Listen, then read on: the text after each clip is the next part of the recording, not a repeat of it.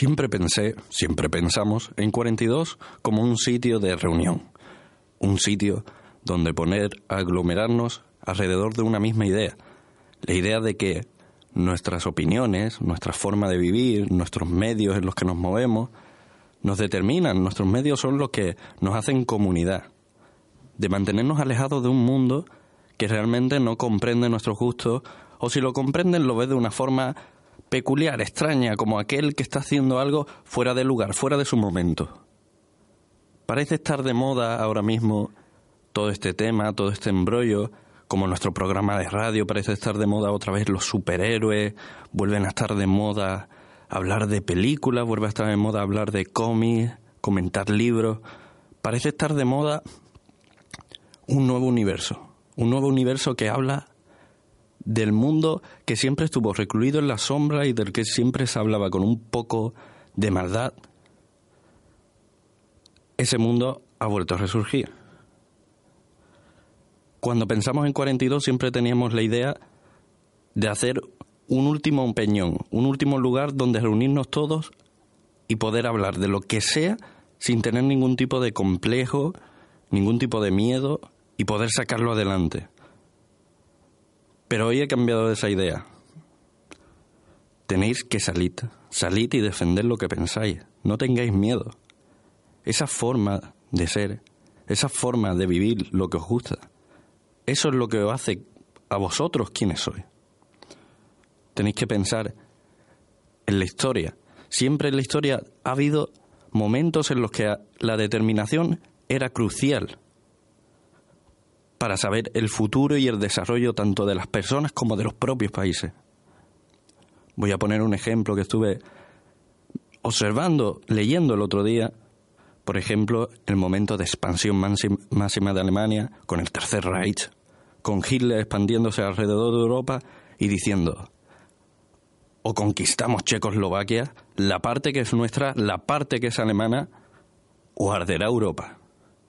En aquellos momentos los primeros ministros de Francia y de Gran Bretaña no dudaron, firmaron un acuerdo, dijeron quédate con tu parte. Lo que pasó dos días después fue que Hitler se apropió de toda Checoslovaquia. En ese momento, el poco conocido Winston Churchill pronunció la frase a la que me refiero hoy con vosotros, a la que me refiero con la que no tengáis miedo. Salió a los medios y dijo, os dieron a elegir entre el deshonor y la guerra, elegisteis el deshonor y ahora tendréis la guerra. Esto es 42. Comenzamos.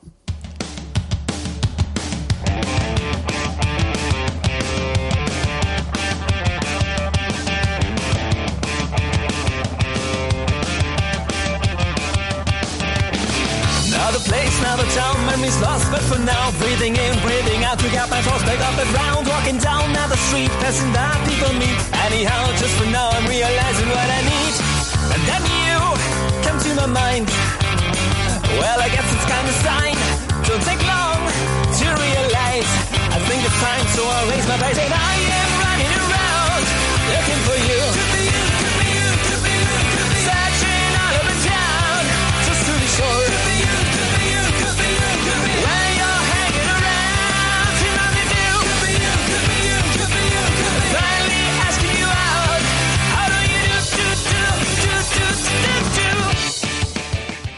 Bienvenidos amigos y amigas en directo única y exclusivamente para nosotros desde las oficinas de Indes Media aquí en Jerez. Hoy tenemos un programa especial, hoy nos toca hablar de la memoria y me acompaña como siempre para mi desgracia Dani Cruz. Dani, ¿qué tal? ¿Cómo estás hoy? Bien. Eh, bien, ¿y estás algo más que bien? No, solo bien. Estupendo, maravilloso. Contra menos hables hoy, mejor. Bueno, el caso... Perfecto. Ah, vale. Tienes que hacer una pausa dramática. Sabes que en la radio las pausas dramáticas hay que medirla bien si está hablando otro. Pero le da más potencial a lo que digo. Hombre, sí, a mí me crea una intriga a la hora de saber qué coño vas a decir. Pero bueno. El caso es que nos toca hablar de la memoria. Este es un programa ya canónico de 42. Seguramente habéis escuchado más programas de más allá de 42 y ya terminamos con los asesinos en serie, por fin. Y ahora nos toca meternos en un programita algo más escueto. Pero bueno, queremos decir todo aquello que sabemos y vamos a relacionarlo con un par de peliculitas que hoy son bastante interesantes.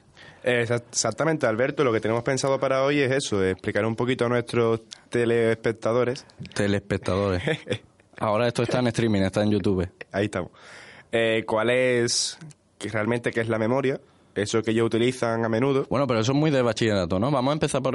vamos a hacerlo estilo bachillerato, como a ti te gusta. Venga. ¿Qué es la memoria, Dani? ¿Qué es la memoria? tío. Y tú me lo preguntas. ¿Qué es la memoria, Alberto? Verás. Memoria, Alberto, es saberse la tabla de multiplicar del 7 o todos los valores del número pi. Memoria es acordarse de que las caricias en el pelo le ayudan a calmarse. Memoria es no cagar sin haber levantado la tapa antes o ver la peli porque sale el actor que te gusta o porque es de tu director favorito. Memoria es cada juicio que hacemos y memoria es nuestra opinión sobre nosotros mismos.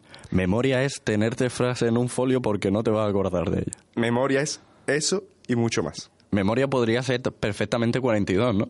Porque tenemos muchas cosas apuntadas, se nos van muchas cosas de la cabeza, después nos olvidamos de, ah, se te ha olvidado esto, se te ha olvidado lo otro. Memoria es básicamente 42. Bueno, pues entrando en un aspecto un poco más técnico de la memoria, vamos a dar un par de datos más fiables. Dani, ¿la memoria sin fantasía?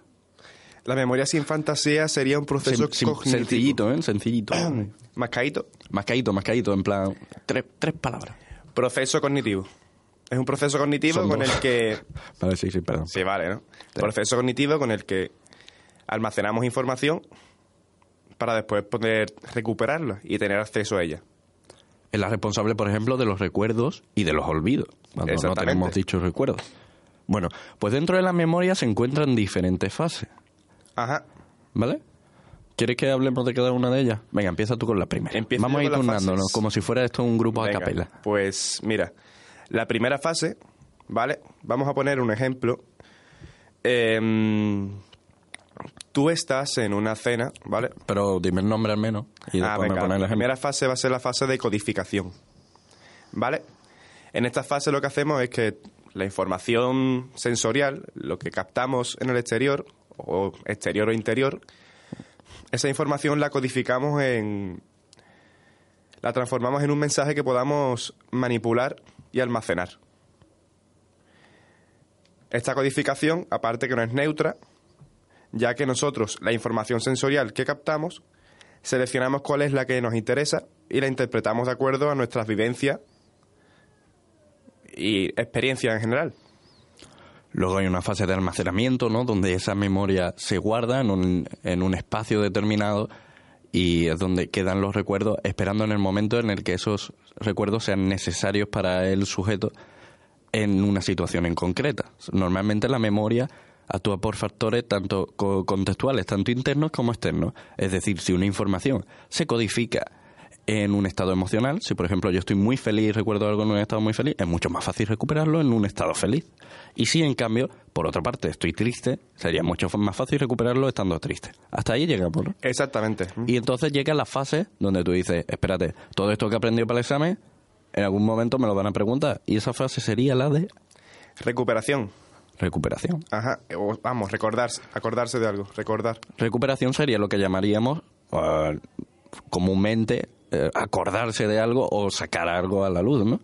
Todos estos estudios con, con el tema de la, de la memoria han ido variando a lo largo del tiempo, ¿no? Primero había una mentalidad muy poética de la memoria, ¿no? De lo que era la memoria. La memoria es la- las líneas que quedan en la arena de nuestro paso por la vida. Y luego, cuando se metió en la psicología experimental, ya los procesos cognitivos y eso, pues se fue más acercando a una idea un poco más mecanicista. Ya, más claro. como si fuera una computadora, un ordenador, ¿no? Y, y de ahí surgen los diferentes modelos que vamos a ver a continuación. Que los vamos a ver muy por encima, no tengáis miedo, porque vamos a ir un paso ahí eh, más bien rápido, ¿no? De todo. ¿No, Dani? Sí, el, por ejemplo, el modelo primero que tenemos aquí Sí. es el de mm, Paco y Rodrigo.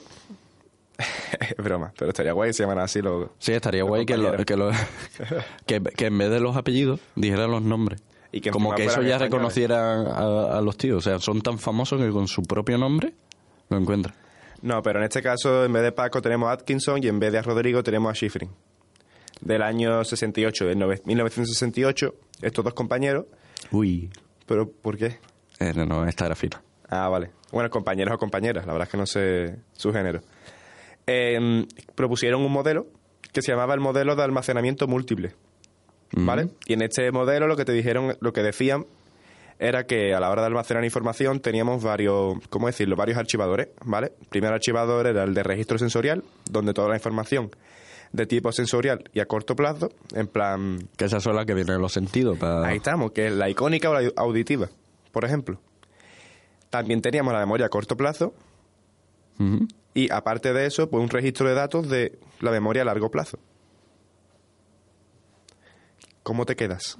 Me quedo alucinado. Hablando de un poco del el aspecto más pragmático de este tema, tendríamos entonces, para resumir, la memoria a corto plazo, que sería, uy, me acaba de decir una cosa, un número de teléfono al que tengo que llamar, el 956-07, eh, no voy a seguir porque la vamos a. Eh, y, y lo apunto rápidamente en el móvil para hacer la llamada. Eso es la memoria a corto plazo, que tiene una limitación, está bastante limitada.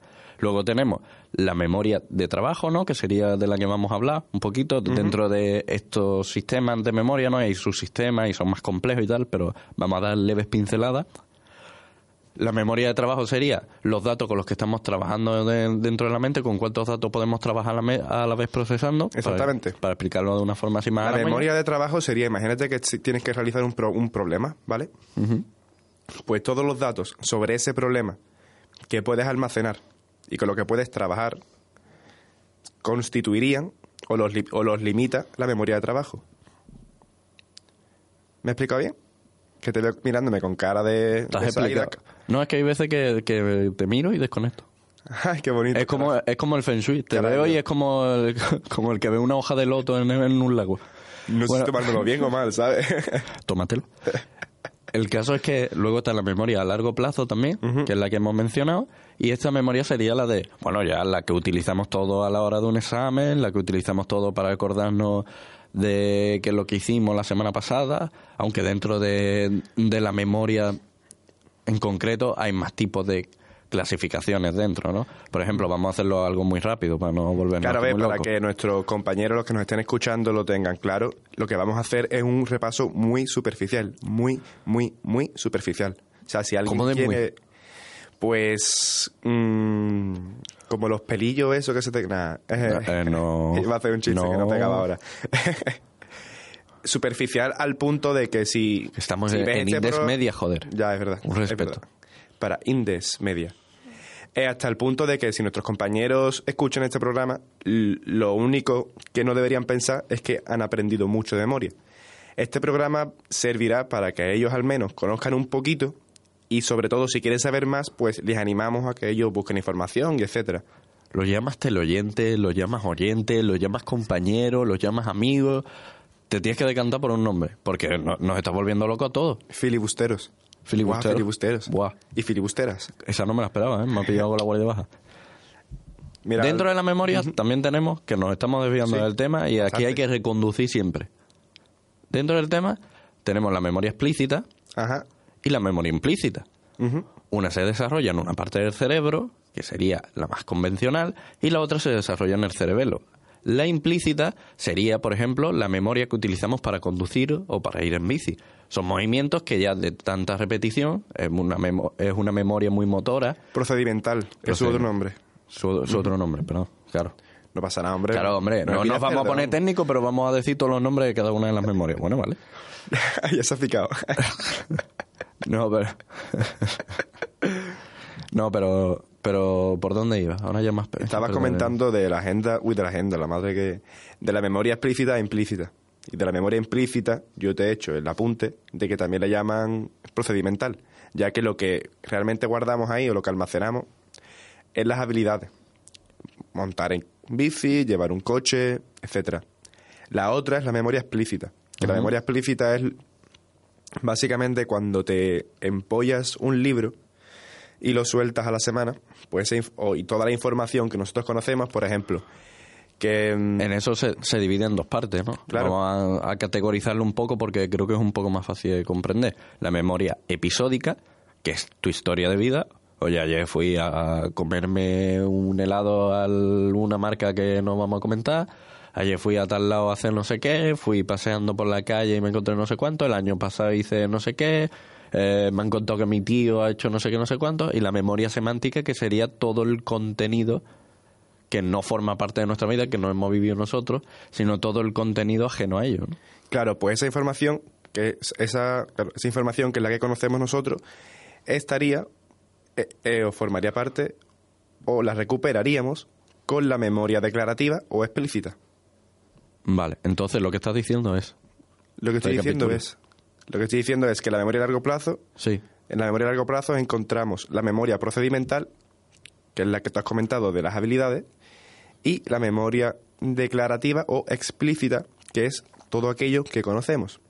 Dentro de la explícita o declarativa está la episódica, que es nuestra vida, y la semántica, que es, yo qué sé, pues conocerte que el- la temperatura a la que hierve el agua es a 22 centígrados. 22 centígrados, ¿eh? Sí. En mi Seguro. universo, sí.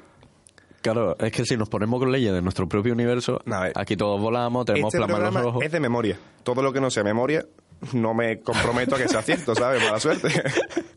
Todas las leyes básicas claro. del universo ahora mismo no importan mientras hablemos bien la memoria. Exactamente. Hay un dato curioso sobre la memoria y es que este modelo de Atkinson y Schifrin lo bueno que tiene es que no es lineal. ¿Qué quiere decir?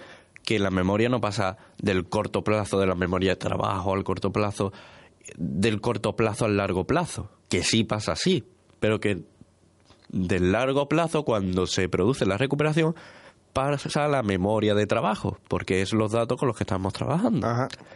¿Y qué pasa eso? Que cuando tú realizas una recuperación, es decir, cuando tú re- recuerdas algo, es muy importante que lo recuerdes bien y lo asientes bien en conocimiento porque se vuelve a codificar. ¿Qué quiere decir?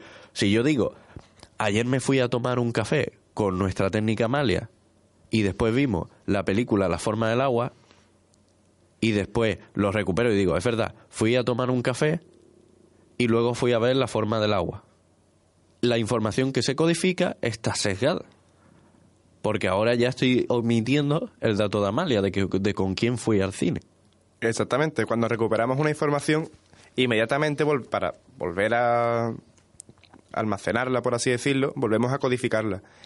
Y existe el riesgo, como tú acabas de comentar, que a la hora de recuperarla y codificarla, obviemos o cambiemos algún dato. Por eso, niños y niñas, es muy importante que los minutos antes de un examen no repaséis. Porque toda la información que recuperáis en ese momento la hacéis de una forma muy trambólica, muy confusa, y después es muy difícil que esa información se recodifique de una forma correcta. ¿Qué quiere decir? Yo llego el día del examen, me, ay, en el último segundo saco todos los apuntes, pa, pa, pa, pa, pa, pa, me quedo con una palabra de cada lado y toda la información se recodifica, pero de una forma confusa. Y cuando lo recuperas en el examen, la información no está igual de bien que si que si lo hubieses dejado en ese momento y hubieses estudiado la semana antes como tendrías que haber hecho en un primer momento. Ahí Ponte a estudiar, hombre. Es que no estudiamos, que está la gente con sus cosas. Ahora mismo, ¿por qué está escuchando esto? No lo escuches, ponte a estudiar porque debería hacer. No, no, no, no, no, escúchalo, que hace falta.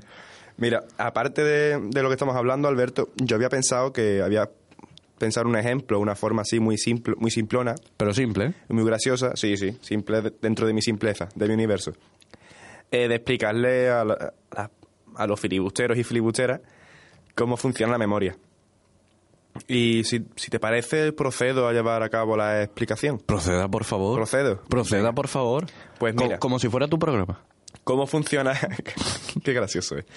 ¿Cómo funciona la memoria? Pues pillas información, la pasas a papel, la guardas en un archivador y para el almacén. ¿Vale? Ciertas preguntas que tendrán nuestros compañeros. ¿Cuánto tiempo se lleva se llevará esa información ahí? Pues imagínate que es una tinta que desaparece con el tiempo. ¿Cómo hacer que permanezca más tiempo esa tinta? Pues habría dos posibilidades. Podrías ponerte a repasar cada palabra una y otra vez en el momento que la escribes. O ir repasándola de vez en cuando, dejando pasar un intervalo de tiempo. En el caso de la memoria es mucho mejor la segunda opción. Es decir, en vez de estudiarlo todo, en vez de memorizar todo, pegarte un atracón eh, en el momento, mirártelo y al cabo de un tiempo volver a mirarte y volver a mirártelo. Eso hará que se almacene más tiempo. Otra pregunta que podrán tener nuestros compañeros. siempre se podrá recuperar o acceder a esa información, es decir, recordar lo que sabemos, pues eso depende de las circunstancias. Por ejemplo, el fenómeno tener algo en la punta de la lengua. ¿Qué te dice ese fenómeno, Alberto? Ese Eh, fenómeno. eh, haciendo matiz en una concept, o sea, en una connotación científica y de memoria. Todo lo que no sea eso, olvídalo. Hombre, pues yo creo que Demócrito, aquel filósofo griego, el primero en descubrir que estamos compuestos de, de que quiere que te diga científicamente de la expresión en la punta de la lengua. En la punta de la lengua significa que tienes que hacer una recuperación y que eh, tienes la necesidad de recordar algo, ¿no? Y no lo recuerdas. ¿O ¿Cómo, ¿Cómo va esto? Ahí vamos. O sea, eso es que tienes la información, pero que te cuesta muchísimo acceder a ella. Por ejemplo, hay un experimento que hacen unos compis que les ponen la palabra xilófono. Parece ser que a la gente le cuesta mucho. O sea, te dicen la definición. En instrumento musical de placas de titanio, no de titanio, de vibranium, que con un palo latizas y suena música. Entonces la gente lo tiene en su imagen, tiene la imagen en la cabeza, pero a la hora de decir el nombre no se acuerda. Le ocurre este suceso. ¿Qué pasa? Cuando le dicen empieza por la X, ya como que le Claro, otras palabras con X bien que las recuerdan, ¿eh? ¿Truanes? Venga. Bueno, pues digamos que sí, que se puede recuperar, aunque la dificultad pues depende de cómo y dónde ha sido almacenada. Un símil, ¿vale? Imaginaos que estáis en un romántico restaurante con sus flores, velas y todo lo socialmente asociado a lo romántico y queréis ligaros a vuestro acompañante. Eh, tío, una un pregunta. besugo, dime. Me has cortado el momento, tío. Te corto el momento del besugo. que espero que sea para comer. Me has cortado el momento. Porque esto no es la forma del agua. Eh, venga, dime. Que, escúchame, que tiene un ejemplo para cada cosa, que el programa dura una No, hora. no, no, no, prometo que soy escueto. Mm, escueto eres. Pero, pero lo que vas a decir es escueto. Sí, porque lo digo rápido. Ah, vale, vale. Venga. Como iba diciendo, que imaginaos que estáis en un romántico restaurante y os queréis ligar a vuestro acompañante, que es un besugo avergusado. Uy, avergusado. Aburguesado. Menos mal que tenéis un historial de experiencias con ovíparos de agua dulce y podéis acudir a vuestra memoria para Opi- saber qué op- hacer. Opíparos. Ovíparos. Son opíparos. Ovíparos. ¿Sabes lo que es opíparo? No, pero me da igual, quedaba bien decirlo. Te lo estoy diciendo, todo lo que no se memoria... em- o sea, ya es verdad que es tu universo, es tu universo y, y claro, tú haces con tu universo. Sí, sí, sí, sí. Tú eres como el de Blade Runner, ¿no? Aquí- Ahí vamos, Ven. lo que me da la gana. Ahora acudís a vuestro almacén, ¿vale? De información personal y buscáis los archivos. En la parte que usted hayáis almacenado esa información cuando lo tuvisteis, pues los buscáis. Es muy probable que lo hayáis almacenado en el sector de habilidades sociales. O quizás en el de estrategias de cortejo. Por lo que al estar asociada esta información a eso, será mucho más fácil acceder a ella. Por lo tanto, aquella información que se almacena de forma aislada, es mu- sin estar asociada a nada, es mucho más complicado o jodido recuperarla. ¿Te parece bien o qué? Sí, me parece Hay un bien. dato más, tío, que tengo aquí, que está muy curioso. Sí, sí, es otra historia de 20 minutos. No, no, de 25. no, no, una, una última cosa es que, además de todo esto, hay una sección prohibida. Una sección prohibida. Como en Harry Potter. Como el, el, el Dark Web, ¿no? Que es como una parte de Internet Web. que no se ve. Ahí vamos. Eso, la Deep Web. Dark Web. En esa información se encuentra, en ese Dark Web perdona, contra los Vengadores. contra Avengers. No, pero el malo de Spider-Man. que en esa sección prohibida acaba la información que solamente es accesible en, para el subconsciente, por lo que es muy complicado acceder a ella y se puede utilizar, bueno, técnica de hipnosis y poco más. Una pregunta curiosa sería, ¿cómo puede acabar algo en la sección prohibida? ¿Cómo puede acabar algo en la sección prohibida, Dani? Exactamente. Trauma, etcétera. Imagínate que mm, tú de pequeño te encuentras a un hipopótamo por la calle y ese hipopótamo... Todo va a ser en el programa, sí. todo. Vale, vale. tú vas a pasar por la calle y ves que ese hipopótamo también va a pasar. Y entonces tú cordialmente le cedes el paso y el hipo tú cordialmente le cedes el paso al hipopótamo y el hipopótamo te mira con desprecio y te dice, ahí te jodan. Eso te deja a ti un trauma, tío, para toda la vida. Hombre, claro, es que no siempre te insulta un hipopótamo andando por la calle. Y encima después de un acto caballeroso. Pues esa informa, pues ese trauma, para no revivirlo, tu memoria, para protegerte, lo esconde. Dani, una pregunta, ya que estamos en este tema, que, que es que me interesa mucho, hay más cosas, pero la- una preguntita nada más. ¿Puede ser por eso que yo no me acuerdo siempre que grabamos este programa contigo? Por el ser. tema del trauma. Puede ser de que nunca me llames y tenga que ir yo a tu casa y en plan, oye, ¿te Esto, esto es literal, tienes que venir a mi casa para Sí, grabar sí, este sí. programa. Bueno. ya habría acabado entonces la explicación. Más o menos creo que ha quedado así. Yo creo que hay que un par de cosillas interesantes, que esto puedes hablar tú muy bien, porque este es tu, es tu tema también, ¿vale? Evin Gauss. Ah, esto podemos Evi. hablar del Evi, 7 tío. más menos 2. El 7 más menos 2. Evin Sí. Gauss fue un psicólogo que estudió la memoria y estudiaba cuál era el número de dígitos normales que podía aprender a acordarse una memoria. Entonces empezaba uno y repetía el otro uno, do- uno, dos, uno, dos, tres. Y dijo que lo normal que se acordaba una persona era siete dígitos más menos dos. Eh, y entonces fue uno de los primeros estudios de memoria a corto plazo. Y se daba cuenta de que la, la memoria tiene ciertas limitaciones. Luego, de, de esas limitaciones, se han hecho un montón de estudios y un montón de cosas, hablando de los recuerdos, del olvido, de lo que realmente significa la memoria. Y yo creo que no podemos pasar por aquí sin mencionar a Elizabeth Loftus. Uh, to es la de. Loftus es la... el libro Cuerdo entre locos.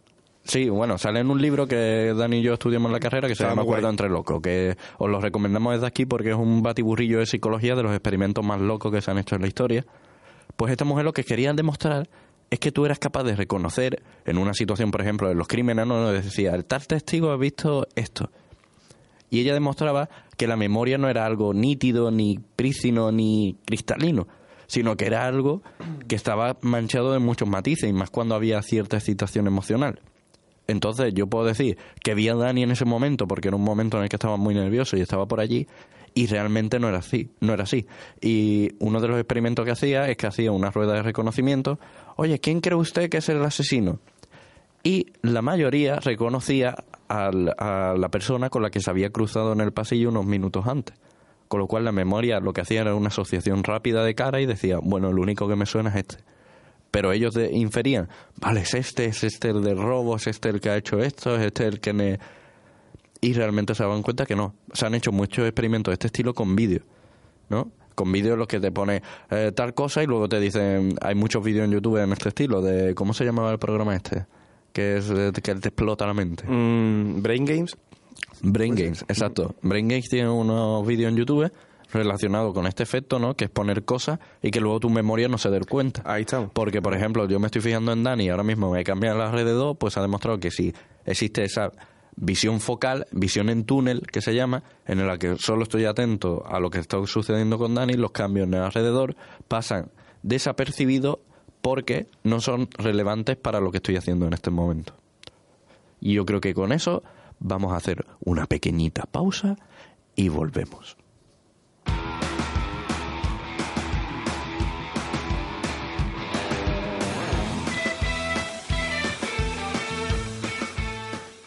Hello, hi there. We are the Guns. We are live in session at a live network, Silk Mill Studios, and this is the cover "Are You Gonna Be My Girl" by Jet. My bodyguards, anyway.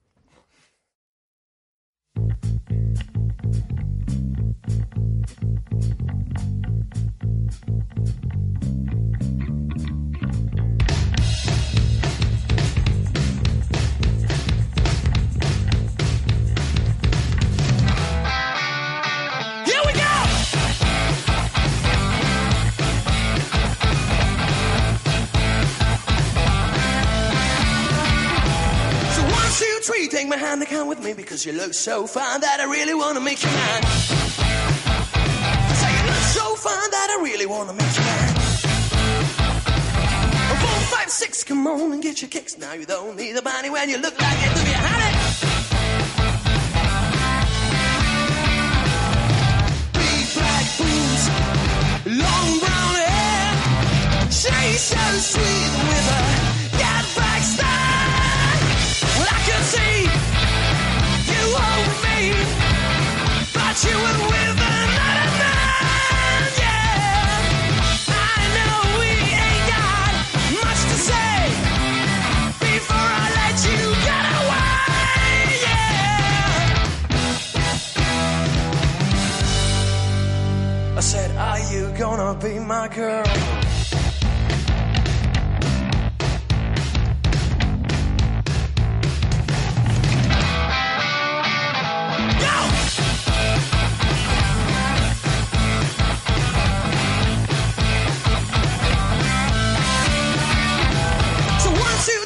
take my hand and come with me because you look so fine that I really wanna make you mine. I said you look so fine that I really wanna make you mine. Four, five, six, come on and get your kicks. Now you're the only the mighty with a face like that, do ya?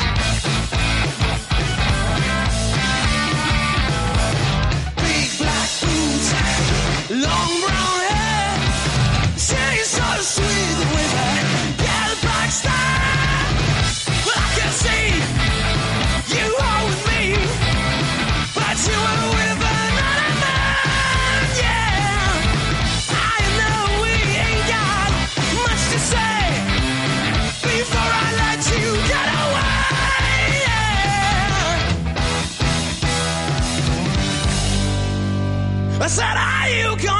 my girl?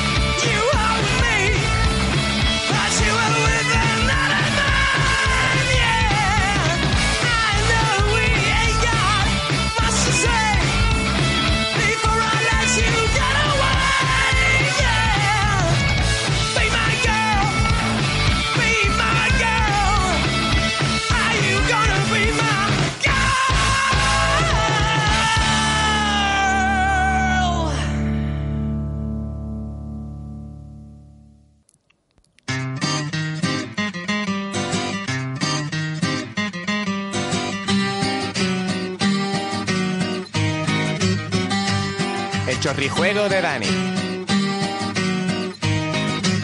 Para Indes Media. Y estamos de vuelta aquí en 42 para Indes Media. Y ahora toca algo bonito, barato, sobre todo barato, y que ocupa poco tiempo también, que es el chorrijuego. Para este chorrijuego tenemos no solamente al concursante Alberto, sino Hola, que ha entrado alguien más. No te deja ni saludar a ti. Claro, es que Ha entrado alguien más en la partida que voy a pedir que nos salude, que diga algo, algunas palabritas para nuestra técnica Amalia. Oli. Ahí la tenemos. Vale, el chorrijuego, os lo explico, ¿vale? Va a consistir en lo siguiente. Ahora van a pasar por esa puerta una serie de azafatas, ¿vale? Tenéis que decir cuál está de. No, es broma. Eh, ¿Qué cojones? me la juego. Vale, vale, volvemos a realidad. El chorrijuego consistir en lo siguiente. Vais a escuchar una serie de bandas sonoras, ¿vale? Ya sean películas, juegos o programas televisivos. Y tenéis que acertar cuál es, ¿vale?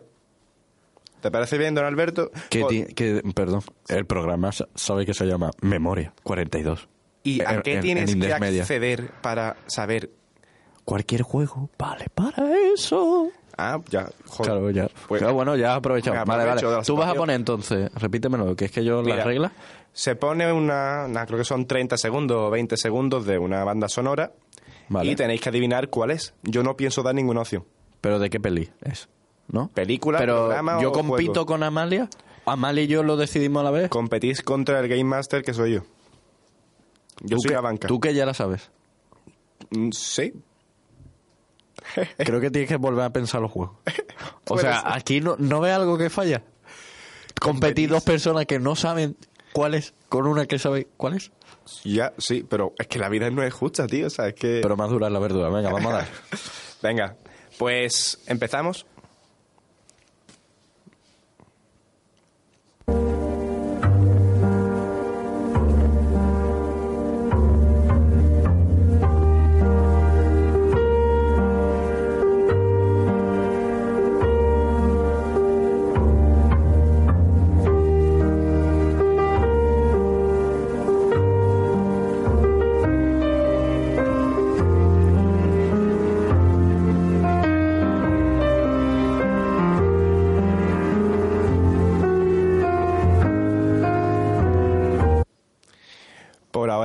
De circunstancia veo por aquí.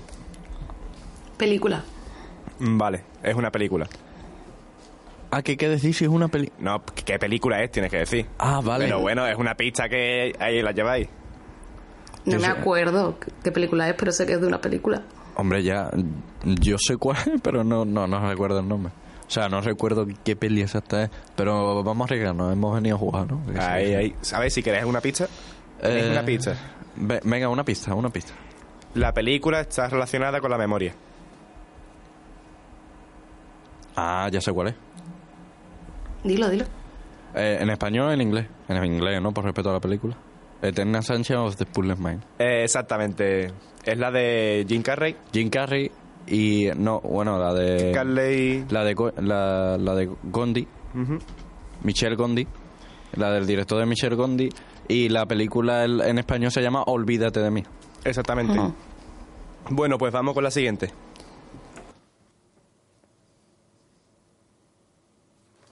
Y esta me gusta mucho.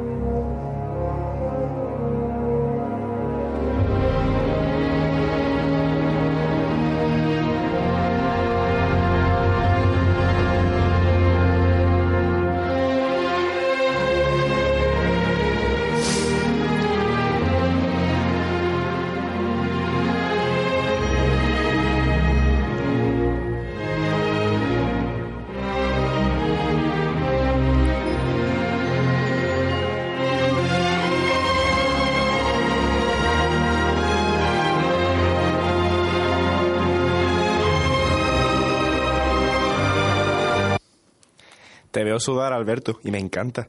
Pero no estoy sudando, sé cuál es porque te conozco. ¿En serio? Claro que te conozco, eh, la, la putada la tiene Amalia. ¿Qué tal, Amalia? ¿Cómo lo Es de ves? película también. Sí.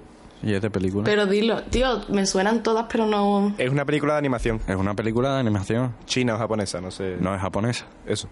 Pero es una película de animación, lo que pasa es que yo sé cuál es porque Sí. yo la vi, entre otras cosas, porque la recomendó este tío. Tiene que ser de Hayao Miyazaki, seguro. Eh, bueno, no. No, no, no, no, no, no. Pero es de, de, bueno, de los dos que dicen, Sí, de del otro, Makoto del otro. Shinkai y Sí. del otro que dicen que pueden ser su sucesor, pues de uno de ellos. Y es, la puedo decir, ¿no? Es que esta vez, esta vez es que encima dice, me encanta. Bueno, Dilo, dila, tú, dila. dilo, no, dila tú. Y si acierta, ¿qué? Y si no acierto, Y si no acierta, ya la sé yo. Yo no creo que de la tumba de las luciérnagas. ¿Qué va? Yo, pero eso es un Ah, película. Oh, pero un película. Es El Niño y la Bestia. No. No, sí es. Oh, la princesa Mononoke. La princesa Sí, Mononoke, Por eso la hostia. conocía. Claro. Porque la otra, no sé cuál estabas diciendo, que no la con- no me... Yo he dado por hecho que era el, el Niño y la Bestia, no, el Chico y la Bestia. Pero imagina cuando has dicho eso. Porque, porque, un refalón. porque es la peli que este pavo escucha para dormir de anime y me sonaba a saco a animación japonesa y entonces ya ni he pensado que podía ser ajeno a eso ya he dicho bueno el, el niño Yo la del niño y la bestia no la, no la he visto y la canción sí la conocía. Claro. Súper mítica, tío. es verdad bueno Entonces, si era de Hayao Miyazaki, iba yo... Sí, es que, es que yo no sé de quién era. He dejado que te respondiese. Ah, que tú no sabes de quién era y la has puesto Sé cuál es la película. O sea, tengo que Ay, la saber, madre que te- me parió. saberme todos los datos de la película para ponerle una canción. la tienes que haber visto por lo menos Y la he visto, pero no sé de quién es. Seguimos. que no sabes quién es yo bueno eh, sigue Que porque porque al final el chorihuevo acaba en paliza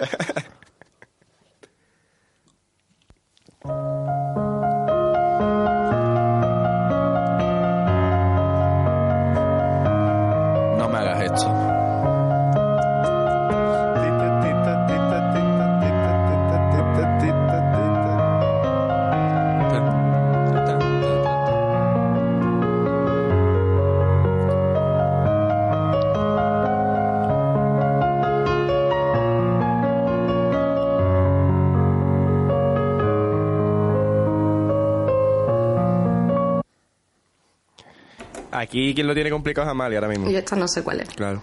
Tú sí sabes cuál es, ¿no, Alberto? sí Muy mítica. Vamos a hacer un programa aparte de esto que se va a subir con el de memoria. Exactamente. Así metemos la cuñita de promoción. Es algo aparte que queremos hacer muy escueto para hablar de To The Moon. Ahí Esta está. canción es For River. Exactamente. Y es un juego del que queremos hacer un programa de más allá de 42, que Por- sea como complementario. Porque trata del último deseo de un moribundo, llama a una empresa que se mete en tus recuerdos e intenta cambiar algo en tus recuerdos para que cambie tu realidad justo antes de morir. Exactamente. Como que te cumple tu último deseo. Y desde aquí lo recomendamos cortito, es de dos horas, es lo mismo que ponerte a ver una película y la jugabilidad es mm, básicamente mover hacia arriba, mover hacia abajo y pulsar A o B y, y tres puzzles. Es muy bonito el juego. Pues seguimos. Has destrozado, ¿eh? Con esto. Jeje. Joder, esto no es justo, ¿eh? Joder, ya todo el programa es bajona. Ay, Dios.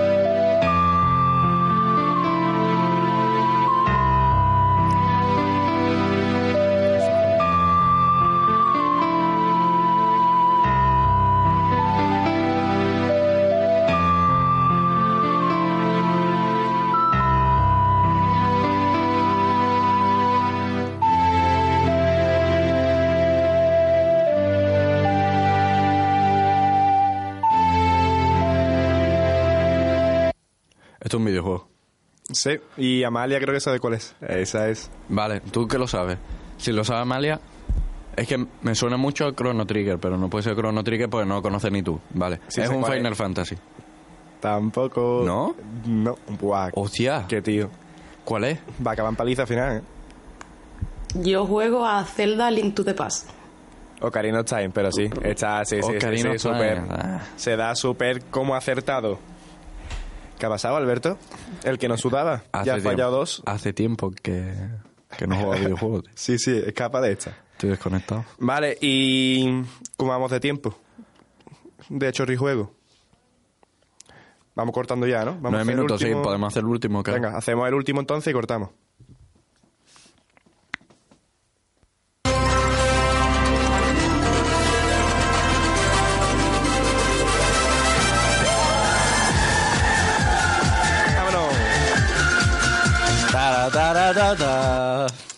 ¿Este solo ha puesto 30, se- 20, 10 segundos? Este es más cortito. ¿Sabéis cuál es? Sí, hombre. eh, la lista es Linder. Ojalá te imagines. La lista es Linder. No, esta es de una ¿en serie de dibujitos de pequeño. No, no, esta es la de. No, esta es la de la nueva temporada de Pokémon. Qué patazo voy a Que ya sé que es del Gran Prix. Venga, ta, ta, ta, Pues la segunda, pues la segunda. Ay,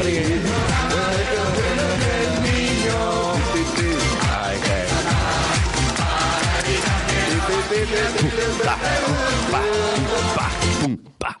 Hostia. Pues muy bien. Hostia, tienes que acabar las canciones fundido que nos deja todo con el culo. Ya, tío. que- En el programa de los- Uy, uy, uy, espérate, espérate, que la radio, la radio, actualidad, momento. ¿Dónde iré está Lobato? practicando, tío. ¿Dónde está Lobato? Bueno, acaba la sección. Damos por finalizado entonces el chorrijuego. Pues nada, chorrijuego finalizado.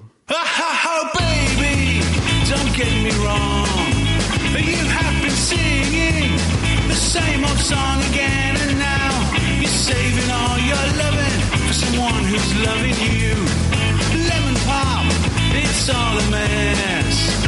Since you started going out, I've been seeing you much less. I've forgotten what the past has done. My eyes are still on you. If this is love, I'm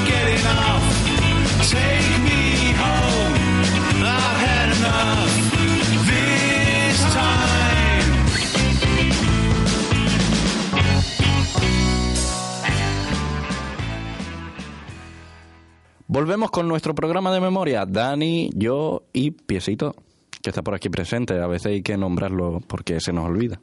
Es verdad, se nos olvida piecito. Él siempre nuestra está- querida técnica Amalia, que antes no la hemos. no Él la siempre hemos está. Claro, lo de Amalia, pero a Amalia le hemos dado la ocasión de sentarse aquí. Entonces verdad. yo ya le hago el vacío. ya, Uh, ya no miro hacia allá. Desprecio. Ahora me apaga el micro. Ahora me apaga el micro y el resto del programa ahí. Yo haciendo, estoy haciendo un monólogo con piecito. Bueno, ahora entramos en la segunda parte del programa. Hemos completado muy bien los tiempos en la primera. Y ahora vamos a centrarnos en las películas u obras. En este caso van a ser películas porque ya lo hemos dicho que el videojuego del que queremos hablar lo vamos a grabar aparte y vamos a hablar de él. Y bueno, vamos a centrarnos en las películas relacionadas con el tema de la memoria para explicar diferentes aspectos de la memoria. La primera película la compartimos en protagonismo Dani y yo, que es aquella que nos hemos mirado y luego nos hemos mirado una cada uno para hablar de ella sin que el otro lo, lo sepa. Y la primera película es Memento. Efectivamente. Del director Christopher Nolan, que ha hecho otras películas como Interstellar Origen o las nuevas de Batman. Christopher, el, el flipado Nolan, porque está flipado, ¿Y por qué? porque es un tío que va muy flipado. ¿Has visto Interstellar? Sí, ¿La viste? claro. Ya, ya, ya. Amalia nos hace esto de, de pegarnos una paliza de la partida. Está muy flipado, está muy flipado. Él va y dice, he hecho la obra maestra, no sé qué, es incomprensible. Y la gente, ¡guau! No se comprende, no se entiende. Se entiende. A ver, entender se entiende. Lo que pasa es que el tío es muy flipado. Pa- Y hay tres universos paralelos y el tiempo no es tiempo y tira una peonza al final. Este es el colega flipado. A mí me gusta el hermano. Jonathan.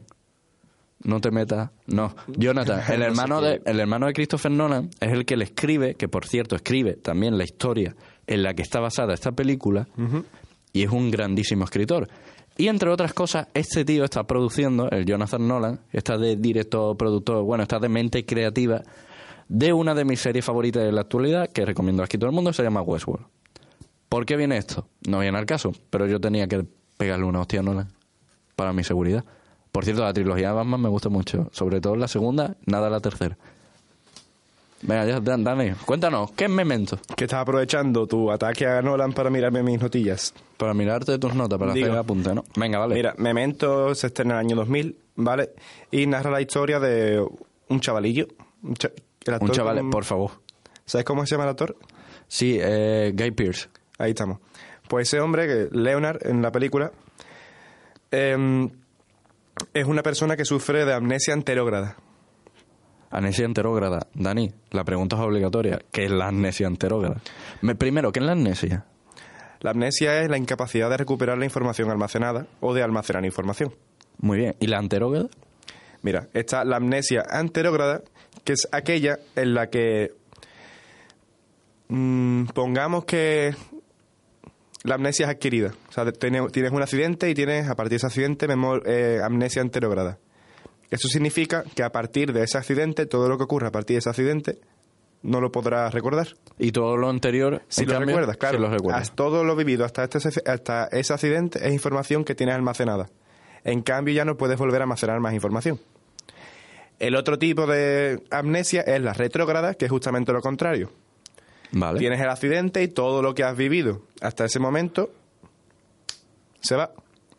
Esa sería un poco la más la más normal, ¿no? La Claro, amnesia típico, "Uy, tengo amnesia, no recuerdo quién soy". No recuerdo quién Ahí soy, que es el punto de partida de muchas películas, de muchas muchas historias de ciencia ficción y sobre todo, esto, es- esto es un clásico, pero es que hay que decirlo de los videojuegos. Los videojuegos utilizan mucho la amnesia. ¿Por qué el protagonista de repente se encuentra en una casa? Tiene amnesia. ¿Por qué Lara Croft ya no recuerda sus habilidades y hay que aprenderla poco a poco en la segunda parte del juego? Porque tiene amnesia. ¿Por qué? Da igual. Todo exactamente igual. Que es una excusa muy fácil para no sentar precedente. Que a veces es muy difícil sentar precedente en una historia u obra. Pues entonces tenemos eso. Tenemos que pierde la capacidad de almacenar información nueva. Pero sí puedes recuperar la que tenía antes, como ocurre también en la película de 50 primeras citas. Bueno, ¿cómo, ¿qué es lo que utiliza nuestro compañero em, Leonard? ¿He dicho? Sí. Leonard, vamos a ponerlo en Olenek. situación. El trauma que él sufre, a raíz del cual tiene la amnesia, es el asesinato de su mujer. Exactamente. Y a partir de ahí, él intenta descubrir quién es el asesino que le ha provocado, primero, eh, bueno, que ha provocado primero la muerte de su mujer y después que él tenga esta consecuencia mental de que no puede acordarse del contenido reciente. Como estábamos explicando antes, esto significaría que su memoria a corto plazo no funciona como la de los demás. Más que la de corto plazo, la de trabajo, las cosas con las que está... Bueno, no, corto plazo, corto Yo plazo. diría largo Sí, plazo, corto. la verdad. No, largo plazo no. ¿Seguro? O sea, a- de, No, tra- no, memoria de trabajo no, porque es capaz de... O sea, la memoria de trabajo es a la hora tú estás haciendo un, pro- un problema o algo, con los datos que tú manejes en ese momento, pues eso es memoria de trabajo. Y eso no parecía el que le importara mucho. pero es a corto plazo porque sale de la puerta y se le y se le van las cosas ya. Hay varias escenas donde sale de la puerta, o la escena, hay una escena que a mí me encanta, ya vamos a meternos un poco más en la película, en la que él está corriendo, persiguiendo a alguien. No, perdón, le están persiguiendo a él, ahora soy yo el que tiene amnesia. Está, están los dos corriendo y de repente la película tiene un diálogo interno que se escucha en forma de voz en off. Se escucha él diciendo, estoy corriendo, ¿hacia dónde estoy corriendo? Vale, corro hacia allá, hay alguien al lado mía, lo estoy siguiendo yo, me está siguiendo él, le dispara y dice, vale, me está siguiendo a mí. Y empieza a correr. ¿Sabe? Como que va- me- con respecto a estas las situaciones, de repente pierde toda la memoria. Claro, quizás lo que le falla no solamente la memoria a corto plazo, sino la corto plazo y largo plazo, ¿sabes? Hombre, es que si no Son puedes, las las que si no puedes sí. mantener nada en corto plazo, no hay nada que se pueda codificar después en el largo plazo. Tienes razón, exactamente, es verdad. Y el, el trauma que le provoca la muerte de la esposa y eso hace que el tío intente buscar a, a ese asesino por medio de unas notas que él va tomando, intentando acordarse de cada día, ¿no? Poniendo diferentes pistas sobre lo que ha hecho ese día y sobre qué tiene que hacer el día siguiente. Él ya está acostumbrado a este tipo de vida, entonces se levanta y ya lee del tirón el diario sabiendo las cosas que tiene que hacer y las que no tiene que hacer. Y aparte, que es lo más llamativo, las cosas más importantes, como si fuera un brainstorming, como si fuera un collage, las tiene apuntadas en el cuerpo. Eso es muy curioso porque, claro, ya que no puede, ya que no tiene una memoria en condiciones, utiliza elementos externos para almacenar la información que él quiere recordar y que por su amnesia anterógrada no puede recordarla. Y se da lo que tú has comentado, se ven fotos en las que tiene comentarios en plan, no te fíes de este hippie. O tatuajes de, eh, no te fíes de nadie, o, ¿sabes? Cosas así, esos mensajes que quiere tenerlo muy, muy presente, pues se lo tatúa, lo pone en una foto y a la mañana siguiente, cuando se levanta y no se acuerda de nada otra vez, pues le echa vistazo a eso. Lo mismo ocurre en la película 50 primeras citas. ¿Sabes cuál es? Sí, sí. Te la comentaba antes. Sí, pero ¿cu- ¿cuál era el actor protagonista? Que Ah, Adam se Sandler. Adam Adam Sandler. Sandler, claro. Por eso se me La chica esta es la... 50 prim- Pero ahora, ¿se te está escuchando ahora? No, Entonces se escucha un silencio en la sala. Claro, claro. Vamos a hacer un... Yo le voy- Sí, sí, sí, sí. Vale, vale, vale, sí, sí, sí. Pues yo no, que, que Nuestra- técnico, nuestra técnica Amalia, nos estaba diciendo que el actor no es Adam Sandler. Eh, Puedes cho- chorizarlo por ahí, mientras tú chorizas por ahí. Claro. Voy yo comentando. La película es una locura de falsa ópera prima. ¿Qué significa falsa ópera prima? Es un término que se utiliza mucho en el cine. No os voy a dar la chapa con esto. Pero es un término que se utiliza mucho en el cine para decir que la primera obra explícitamente de un director es realmente... Vale, que nos confirman que sigue Adam Sandler. ¿Vale? Por línea interna nos han confirmado, vale, eh. No, hombre, no, No, no, no se corto. corta Aquí no se corta nada ya. Ya yo quiero radio, radio realidad, ¿no? Que se llama radio reality. Información. Actualidad. No me sale tan bien como a ti. No, no, la verdad es que no. Tú no, eres- no, no conoces Ñaki. Que, bueno, que la falsa ópera prima es un término cinematográfico, como decíamos, que se atribuye a las mm, segundas películas de directores importantes que en su primera no brillaron mucho. Por ejemplo, tú dirías que la primera película de Kubrick, que no está ni, ni disponible realmente, no es su primera película, sino su primera película es The Killing, porque es la primera que se nota los rasgos que después serían distintivos en el director. En ese caso, eh, en- perdón, en este caso en particular, esta obra tiene mucho más mérito, porque no solo es una falsa ópera prima donde ya se ven las cosas buenas de Nolan, sino que es una de las pocas películas, perdón, donde además no se ven las cosas malas de Nolan. Es, de- es decir, esta película está justo después de que Nolan se forme, porque la primera película no me acuerdo cuál era, pero es en blanco y negro, es muy experimental de él, ¿no? Eh, está basada también en un relato de su hermano. Y esta ya, primera película, ya se ve más el Nolan de que vamos a ver la siguiente, pero antes de fliparse. Este Nolan un poco antes de. ¡Y Batman salta por aquí! Nos volvemos todos locos y Bane le pega una. Bueno, pues este. eh, y tira un anillo al final, no se sabe si es tiempo o no tiempo, la mujer está viva, está muerta, ¿cómo estamos? Ese es el Nolan de ahora. Y esta película, uno de los. de lo que es más llamativo de ella y por lo que se recomienda verlo a todo el mundo, es por el montaje. El montaje es súper importante en esta película porque consigue contar una historia a la inversa. La película empieza por el final y acaba por el principio de los hechos. O sea, no hace un inmedia red como Deadpool. No. No. Empieza justo por el final. Además, lo primero que escuchas es el final, que después lo verás. al, prin- al fi- al final se te muestra cuál es ese final. Porque acaba más o menos como empieza, un- uno un poco da la vueltecilla. Pero tiene mucho mérito porque estamos muy acostumbrados a la estructura lineal de las historias en el sentido de una introducción, un nudo y un desenlace. Cuando empiezas por el desenlace y vas hacia atrás, lo que es muy difícil es mantener la atención y el interés de aquel que está viendo la película. Así que por mí, yo con esta, yo estoy contento. ¿Qué es lo que iba a comentar tú, Dani? No, yo comentaría algunas cosas también que se ven de memoria, que es curioso como... Ah, es verdad que el programa va de eso. Sí, sí. Es curioso como este hombre, eh, Lenny, llega un momento en el que la información que tiene, que está utilizando, que es la que tiene almacenada en los tatuajes, te plantea la película que quizás es una información que está sesgada. Que no es una información real y objetiva. Claro, pero. perdón. Estoy perdiendo ya la voz y no llevamos nada grabando, ¿verdad?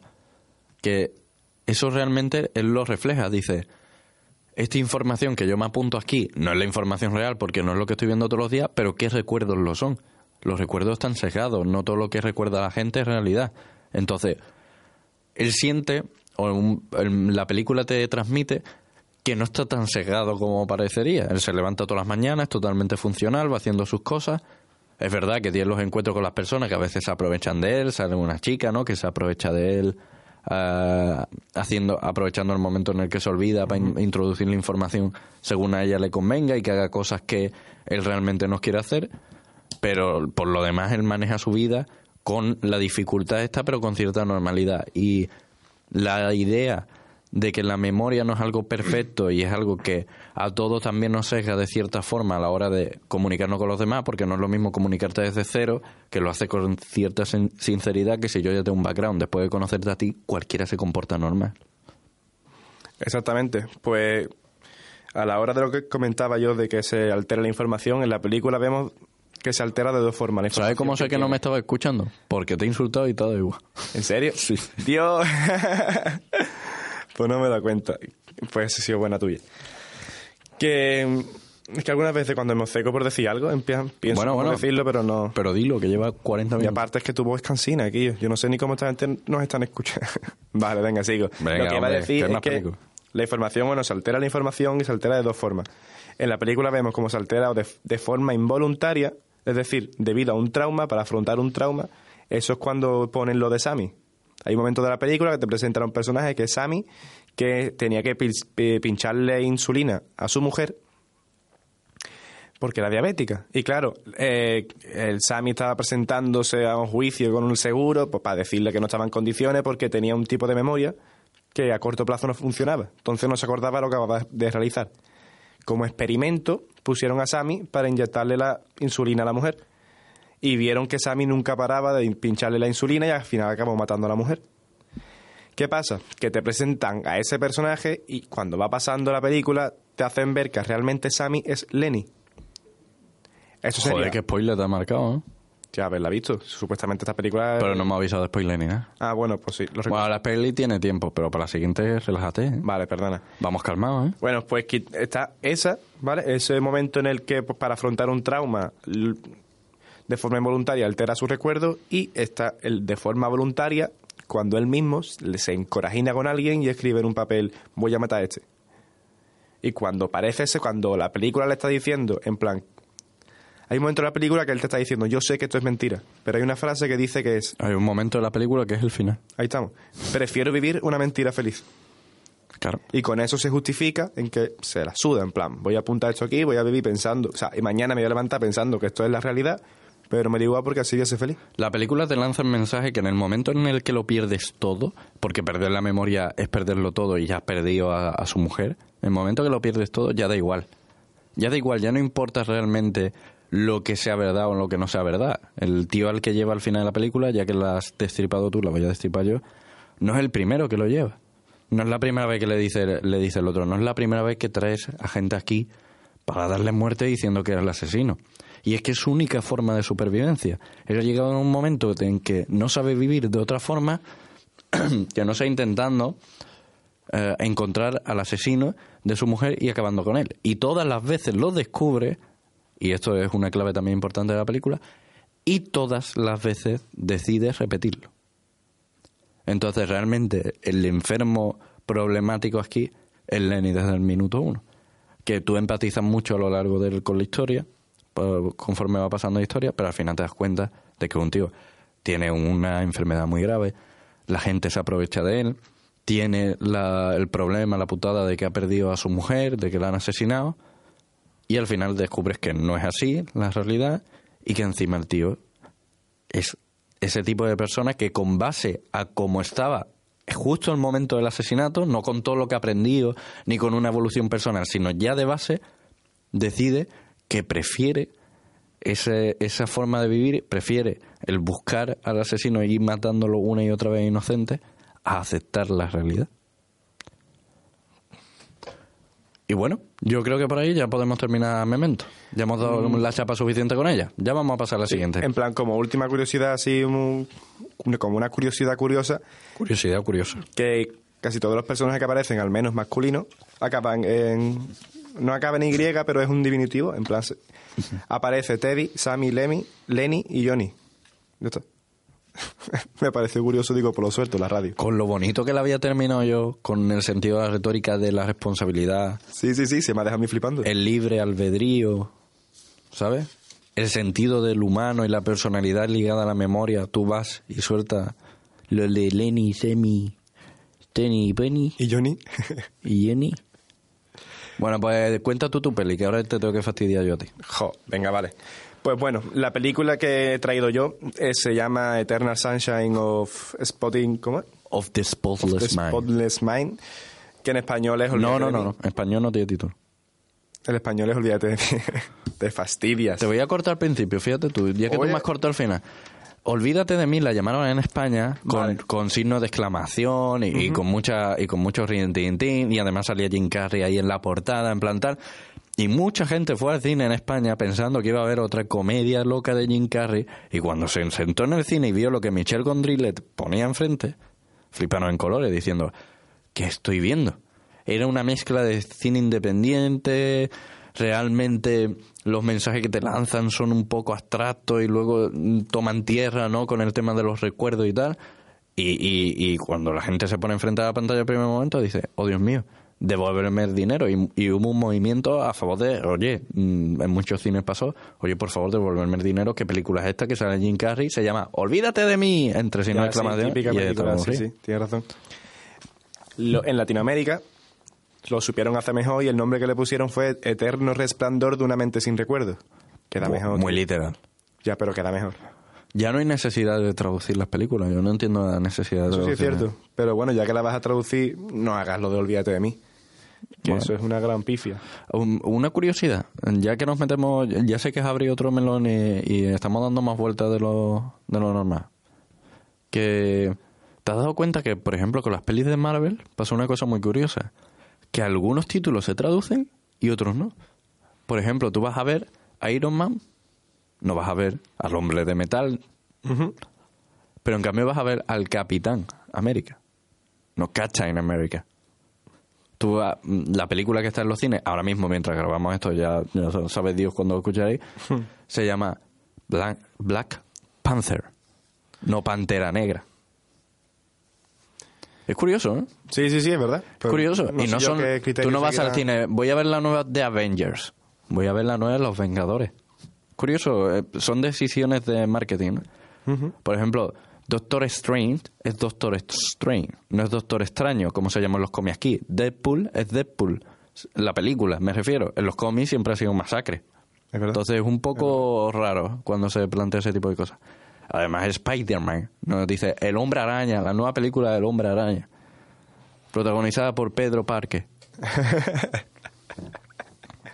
Pedro Parker. De bueno, hecho, el sub- tu película, tu película. Venga, que nos vamos por los cedros de V. No, bueno, pero tú ya me has ayudado, has comentado el, el impacto que hubo al menos en España de la película. Sí. Y voy a comentar algunos datos así de la dirección, etcétera. Estupendo. La directora fue, bueno, sí, fue Mi- Michelle Gondry. Gondry, ¿La directora? Sí, es una ¿Es chica, una ¿no? mujer? Es un chico. Ah, no sé, no sé. Creo que director. Gondry, no, por lo mejor es un director, sí. Yo creo que es un- Michelle un director, Gondry, ¿eh? que también hizo otras películas como The Green Hornet, que es la que a mí más me sonaba de todas las que había hecho. Creo que es así la misma. Y bueno, los protagonistas son Jim Carrey, que hace papel de Joe, y eh, Kate Winslet, que es la chica de Titanic, o de mm, Revolu- Revolutionary Road, que hace el papel de Clement, Clementine.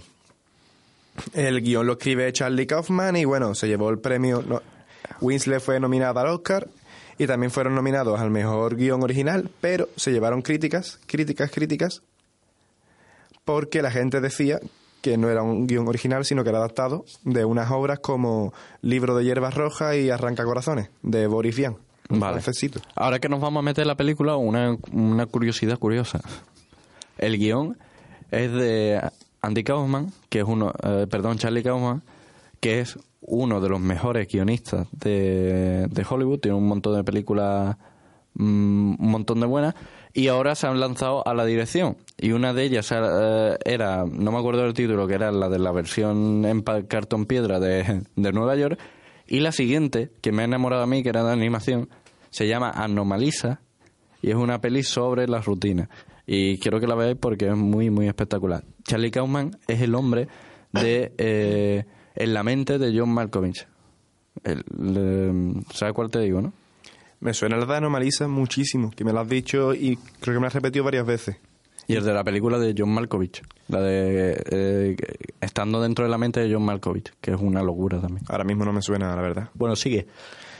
¡Achú! Bueno, continúo. Estoy enfermo por tu compañía. Pues explico un poquito la, explico un poquito la película, ¿vale? Mira, de una forma no lineal, ¿vale? La película nos cuenta una historia de una pareja que decide borrarse del, la, en plan, espérate, borrarse de su, de su vida, de la- su memoria, la una de la otra. Pero mejor voy a pasar de este papel que está mal escrito, y voy a acudir a Pero otro. pasa el papel, ¿no te acuerdas de qué va? Sí, pero es que está mucho mejor escrito, tío. Mira, Joe, Joe y Clementine, ¿vale? Empiezan una relación tras conocerse en un tren. Son opuestos, pero aún así se sienten atraídos, casi inmediatamente. Esto es porque en realidad son ex y no lo saben. Ya estuvieron juntos, pero por situaciones de Joder, pareja... pero espérate, tío, no puedes destripar cada puta película al principio. Tío, ¿y cómo lo hago entonces? ¿Para explicar de qué va la peli? Explica la peli, pues va de dos pavos que se encuentran en un tren, empiezan a salir juntos, se ven que se gustan, son diferentes de cojones, y luego en, una- en uno de estos días de pelea, porque ella, él insinúa que ella pues juega con su cuerpo y tal, y el otro es un tío súper estirado y, se va, y se va de fiesta, ella se va de fiesta, es fiestera, y supuestamente es en plan, hay, un momento en el que tiene una discusión y le dice, ¿tú qué pasa? Que tú los consigues follando, ¿no? O algo de eso, y ella se va mosqueada y se borra la memoria. Y luego la película juega constantemente, primero con una puesta en escena maravillosa, donde se mezcla la realidad de aquellos recuerdos distorsionados, en el cual cuando está en la cama, ¿no? Y de repente se encuentran en medio de, un, de una playa, ¿no? Entonces están mezclando recuerdos reales con recuerdos imaginarios, con, con un recuerdo anterior de un recuerdo actual. Y después se descubre que, que realmente este cambio de memoria ha pasado antes y que él también se ha borrado la memoria y que entonces se descubren y juntos pues quieren estar y toda la peli es muy bonita. Eso es un resumen a grosso modo. Después ya nos metemos en la carnaza, pero el resumen de tres minutos, pues, más o menos. Bueno, durante la mayoría de la película, al final acabamos acompañando a Joe inverso en su sueño para revivir sus recuerdos y ver cómo van desapareciendo. También vivimos la angustia que siente o cómo se arrepiente durante el proceso y quiere echarse atrás, pero desgraciadamente no puede y ve cómo poquito a poco todo aquello que sintió por ella, todos sus recuerdos, pues van desapareciendo. Y yo creo que ese es el resumen de la película. Y me habla ahora de la película. Yo te hablo de la película, de eso, de- de- de eso va la película. Pero cuéntame, joder, algo de la Mira, película. una, cu- una cosa curiosa de la película es que te ponen como método para borrar la memoria, te hablan de una máquina que es muy parecido, bueno, el casco es un casco que se lo sacan de la manga, aunque creo que es un casco de de un tipo de análisis, ¿cómo era? Un tipo de exploración médica, lo leí en un artículo, Mm, pero como no sé cuál es, mejor paso de esto y continúo. Pues la máquina lo que hace es que se te duerme, ¿vale? Y mientras estás soñando lo que hace es que te va eliminando tus recuerdos. Te va eliminando tu recuerdo y la empresa se encarga de eso. Lo que yo creo que la empresa es un poco piratilla. La empresa no es muy legal, entonces también se ve un poco de recovecos dentro de la organización, de entre los empleados se ve un poco de mm, la poco profesionalidad o que hay un poco de ambiente mm, chunguillo ahí, se ve otros usos que se ha dado a la máquina. ¿Te acuerdas del tema de la, la trabajadora y el jefe de la empresa? Ah, sí. Claro. ¿Lo comento o eso te sirve a la peli también? Bueno, no, pero es que creo que no es importante. Pues poco más se me ocurre a mí decir, tío. Yo no sé destripar una Hombre, una- peli... no, no, no, hombre, pero que no sé cómo hablar de esta peli sin partirla por la mitad, ¿no? Sin destriparla. Claro, es que me cuesta mucho. No, cu- cuesta, pero yo creo que lo más interesante relacionado con el tema de la memoria es que aquí la memoria que se borra es selectiva. Que eso también es algo interesante. Ah, es verdad, cierto. Aquí no es un caso de amnesia total, no se borra todos los recuerdos hasta el momento en el que estamos, ni se borra la memoria semántica. todo lo que has aprendido durante ese tiempo se mantiene, pero lo que se borra es la memoria episódica, que es la parte de la memoria explícita que se encarga de las vivencias personales. Y las vivencias que borras son vivencias determinadas. ¿Cómo lo consigues? Te focalizas en esa vivencia determinada, lo que quieres borrar, y el aparato va seleccionando por patrones que son iguales, pa, pa, pa, va marcando todo lo que tenga la etiqueta, de en este caso su exnovio o, o, el chico, claro, el, el chico o la chica, depende de cuál de los dos haya ido en el momento, y se encuentra con que al etiquetar todo ese contenido similar, todos esos recuerdos se borran y se reemplazan por otros más o menos similares. Si no me equivoco. Sí, sí, sí, sí. Para que no quede hueco. Completamente de acuerdo. Entonces, ¿qué? ¿Pasamos a la siguiente? Sí, yo pasaría a la siguiente. Pues pasamos a Blade Runner 2049. Ahora nuestra técnica nos dice adiós porque no, ha visto la peli no. Amalia, Amalia nada, más, nada más menciona el título, ha dicho, bueno, hasta ahora. Dangerous of Spoiler. Y ella tiene la, la voluntad y el valor de dejarnos solos. lo cual, lo cual no, no- 27 minutos. Venga, ya, ya hay que ir terminando vamos, esto. Pero en 5 minutos me ventilo yo Blade Runner 2049. Porque ni de lejos es como Blade Runner la película original. La saga de Ridley Scott, que estuvo mucho tiempo perfecta, tal y como estaba, de repente se le fue la cabeza y dijo, vamos a hacer otra. Gracias a Dios decidió que Denis Villeneuve, es que no, nunca se pronuncia el nombre de este director canadiense, Denis Villeneuve, el hombre de La Llegada, por ejemplo, o de, Enemy, este chico le dijo, oye, te encargas tú de la peli y la desarrollo y eso. Y es un tipo que es muy cuidado para el tema de la ciencia ficción. Ahora para el año que viene se va a hacer Doom, que es la saga de ciencia ficción más importante de la historia. Y total, le quedó una película bastante intensa, muy bien, que no llega al nivel de la original. También muy larga y puede que la, la extensión del metraje fuera lo que afectase a la película.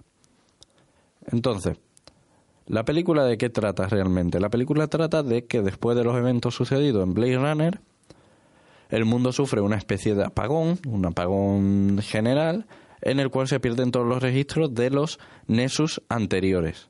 De los Nessus anteriores a los nuevos modelos. Los nuevos modelos al parecer tienen un nivel de obediencia total porque la, la eh, Tice Corporation, no me acuerdo el nombre de la empresa, la empresa que antes hacía los robots, que es la primera Blade Runner, quiebra por todo el tema este de los robots estos asesinos y tal, y eh, la nueva empieza, una nueva empresa que lleva el colega que interpreta a Jared Leto, empieza a sacar nuevos robots y nuevos modelos que son mucho más obedientes. Los anteriores, la misión es destruirlo a todos los que son anteriores a los nuevos modelos, y esto genera que eh, ellos provoquen un apagón general y así se borren todos los registros de los antiguos. Dentro de todo este universo, el protagonista de la película anterior, Deckard, ha escapado con su mujer y en esta película descubrimos, destripando ahí un poquito el principio, que existe un niño que es nacido de, de dos robots, la, de dos androides, ¿no? Sería de, de dos pellejudos, se le llaman dentro de la película, y aquí serían Nessus 8.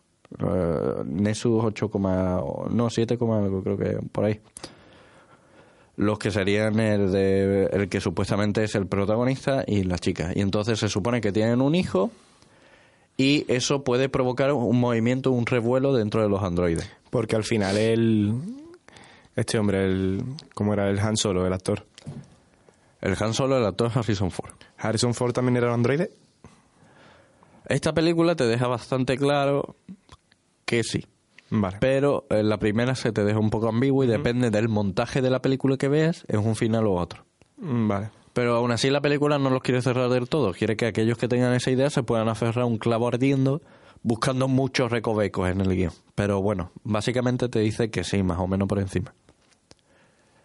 Todo esto está protagonizado por el colega Ryan Gosling, que es un actual perdón, Blade Runner, que está persiguiendo a todos estos androides que tienen que ser retirados, retirados del mercado. Y bueno, cuenta, mm, entre otras cosas, su viaje para, para descubrir de quién es, de quién es, quién es el niño, ¿no? Quién es el niño que nace. Y, y bueno, este viaje le lleva a darse cuenta, por este mismo tema de los recuerdos, que él tiene recuerdos que están relacionados con este niño, con este supuesto niño nacido de la unión de ellos. En su viaje también hay una relación amorosa con Joy, que es una, una ilustración, un holograma, una realidad virtual con inteligencia propia, que tiene su propio arco, pero bueno, ahora mismo no nos interesa. Y cuando llega el momento de conocer al que supuestamente es su padre, él descubre que realmente él no es el niño y descubre que el niño en realidad está en un centro y es la encargada, esto ya es spoiler total, vamos a destrozarla aquí, es la encargada del tema de crear recuerdos falsos para que los androides no se vuelvan locos, para darle un background y que tengan una personalidad construida en la memoria. Aquí se tocan varios temas importantes. Primero, el tema de la memoria, que en este caso no estaría bien llevado del todo porque es muy nítida. Los recuerdos que crean son con una clase de detalle. La, la clave está en los detalles. No, la clave en los recuerdos no está en los detalles. La clave está en la emoción que sientes en el momento. Pero bueno, eso se le perdona porque un androide puede tener recuerdos más nítidos, por lo que sé. Vamos a suponer, no, no, es tu universo, tú crees lo que te da la gana. Pues en este caso te habla de eso y también te habla de la personalidad. La personalidad de todos, al fin y al cabo, incluso esos deseos de libertad están construidos en base a unos recuerdos. Y eso hace que la memoria sea totalmente ineludible del resto de lo que compone un ser humano. Sin memoria no hay ser humano y sin ser humano no hay sentido de memoria. Exactamente, una de las cosas características de la memoria, sobre todo la memoria a largo plazo, la episódica, es que nuestro autoconcepto, es decir, eh, la valoración que tenemos sobre nosotros mismos, la idea que tenemos sobre nosotros mismos, la construimos en base a nuestra memoria episódica, a todo lo que hemos vivido, todo lo, todo lo que sabemos, nuestros valores, ya eso es la vara de medir que utilizamos. Y aunque otros seres vivos tengan la memoria, somos los únicos con la conciencia de que tenemos memoria y con la conciencia de que tenemos unos recuerdos que han, han sido acontecimientos que han tenido lugar. Aunque realmente, como hablábamos antes en el caso de Lostus, no nos podemos fiar al 100% de ellos. Y yo creo que con esto ya podemos dar por terminado el programa de memoria. Espero que recordéis, ¿habéis visto que bien hilado está esto, eh? Sí, sí. Espero que recordéis que nos podéis encontrar en nuestras redes sociales, que estamos en tres canales a la vez de difusión, en YouTube, en iVoox y en iTunes, y que para la semana que viene haremos un descansito, hay un descanso desde que estáis escuchando este programa, y en el siguiente, ¿qué vamos a ver, Dani?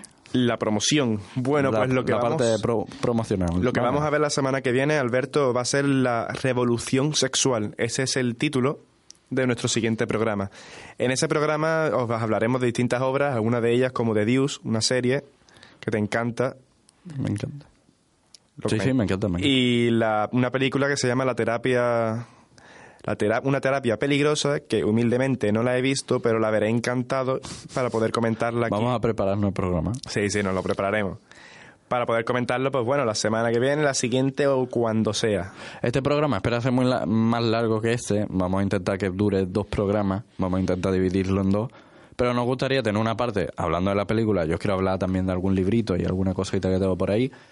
Y aparte, me gustaría tener un debate y llenar la mesa de, de miembros femeninos que puedan participar en, De personas en- sexuales. de personas sexuales. De personas sexuales, Todos ¿no? somos personas. personas que tengan cierto conocimiento del tema de esto. Ya poco a poco lo iréis viendo en las redes sociales, así que no olvidéis darle a los botoncitos eso que hay por ahí.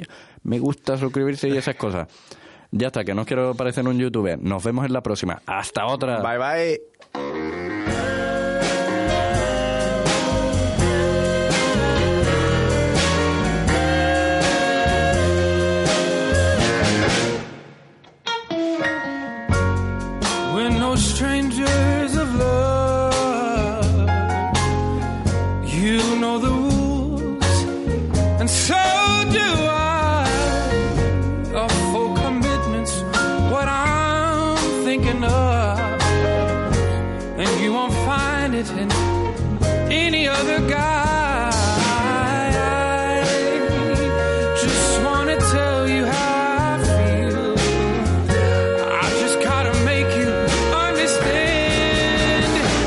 Never gonna give you up, never gonna let you down, never gonna turn around and desert you. I'm never gonna make you cry, never gonna say goodbye, never gonna tell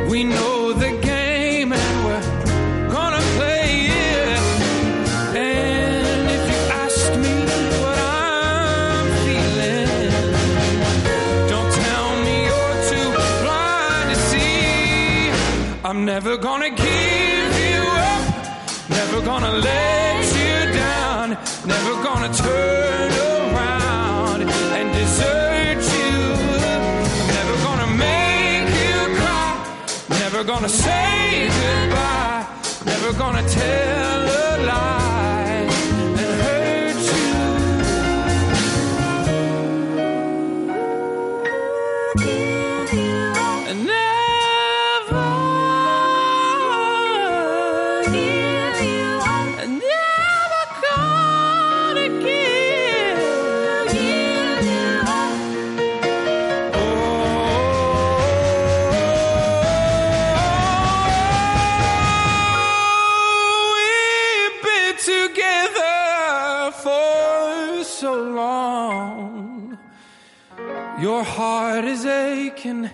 but you're